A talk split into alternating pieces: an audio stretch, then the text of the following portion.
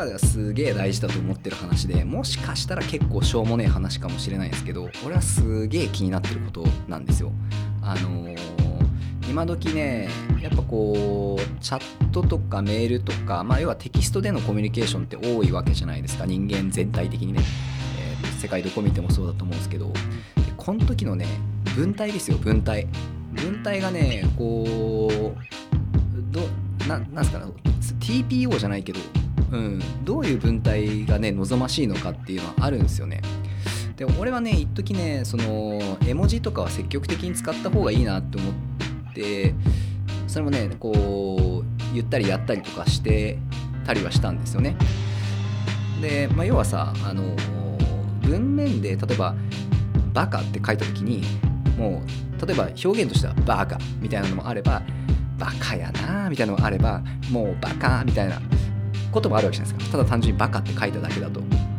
でそのそれをこう読み手のテンションで解釈しなきゃいけないわけですよ。でえっ、ー、とそのバカのニュアンスをどうやって伝えるかとかですよね。だったりとか、あのまあ、世の中にはね、あの全然身近な人でももちろんいるんですけどそのテキストでのコミュニケーション早い方がいいしっていうことでその情報さえ伝わればいいっていうケースもあるんですよ。で、えっと、それが決して悪いとは思わないんですけどあの人によってはそれが不愉快だったりとかするわけじゃないですか。まあ、例えば明日何時に集合ねよろしくねみたいなのを明日5時だけテキストで送るこれなんかちょっと冷たく見える可能性もあるしその人によってはまあ何て言うんですかねこうこういうテキストのコミュニケーションの中で、えーと、いちいちそういうどういう解釈するかとかをあの気遣って少しその文体を整えるみたいの、まあ、時間の無駄でしょうって考える人もいるんですよね。でこれがねどうなのかなっていうのをすごく考えるんですよ。だったりとかあの何て言うかなこう俺よく思うのがインターネット上まあそのテキストもそうでしょうけどインターネット上というかテキスト上とかなんかねあのー、普段人間と対面で接してる時にはあの、なかなか見えない人格人格というか表現というか人格かもしれないが見えることってあると思うんですよ。でこれねあの車の運転してると気が荒くなる人ってたまにいるじゃないですか。気性が荒くなるというかキレ車の運転してるとキレっぽい人みたいなのいるじゃないですか。でこれ車の免許を取るときに教習所でも言われますよね。多分言われると思うんですよその車乗った時にこう気性荒くなる傾向がある人とかそういうのあるんで気をつけましょうねみたいな話あるんですけどこれはねそのインターネットでコミュニケーションを取るときとかあのメッセージを送るときテキストでコミュニケーションするときもなんかまあ似たような現象起こってんなと俺の目からは見えるんですよね。でなのでその実際どうなんか分かんないんですよそのメッセージの文体例えば明日5時だけ来た時にあの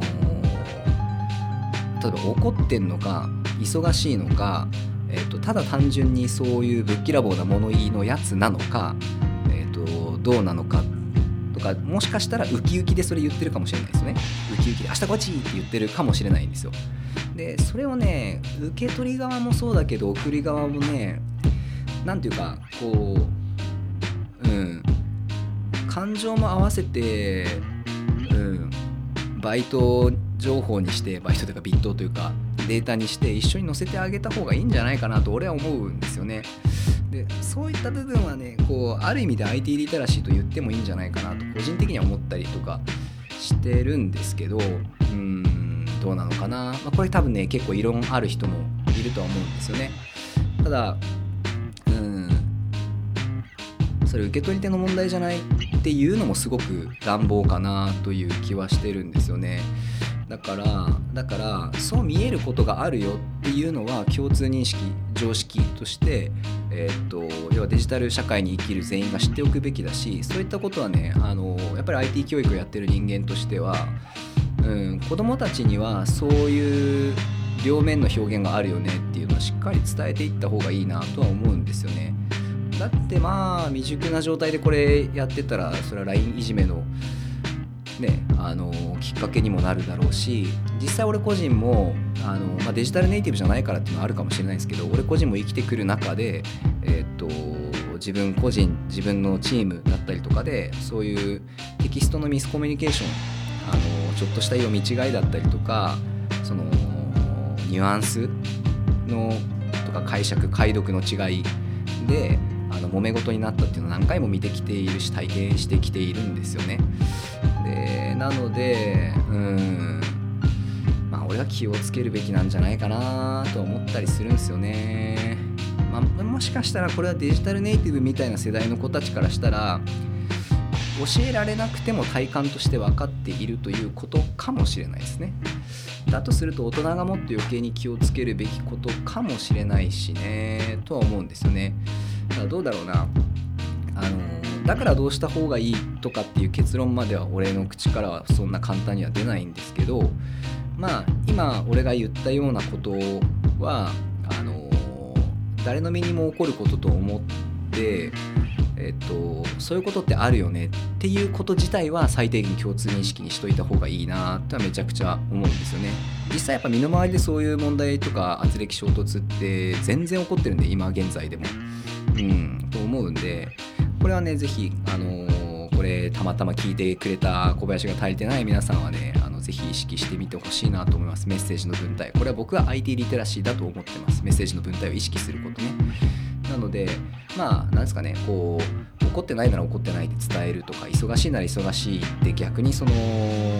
文面だったりとかテンションで伝えるとかですね。なんかそういうことをやった方がいいなとか。まああとはそのどれぐらいの返信のタイミングとかそういったところもですよね、うん、例えばまあもうちょっと古い話ではあるんですけどフランスの方ではこうオフラインになる権利みたいのがえー、っと確か法律かなんかで通ってるんですよね。つまりこうなんだろうな、うん、オフラインになる権利。要はその返信返さなくていい権利あるっしょみたいな話だと思うんですけど、うん、でそういう考え方どういうふうに距離を取るかとか、えーと、そういった付き合い方みたいのはねうん、やっぱリテラシーとしてこれからの時代で作り上げていく必要があると思うんで、うんまあそうね、気が付いた人が積極的に言っていくかもしれないし、まあ、どんどんあのイメージ作って世の中にやっていきたいなと思う所存でございますね。うんうんうんまあ、そうここに関してはまあ以上かなあんまりこう俺が結論を持って語れるところではないんだけれども、みんな考えた方がいいよなっては思ってるみたいな。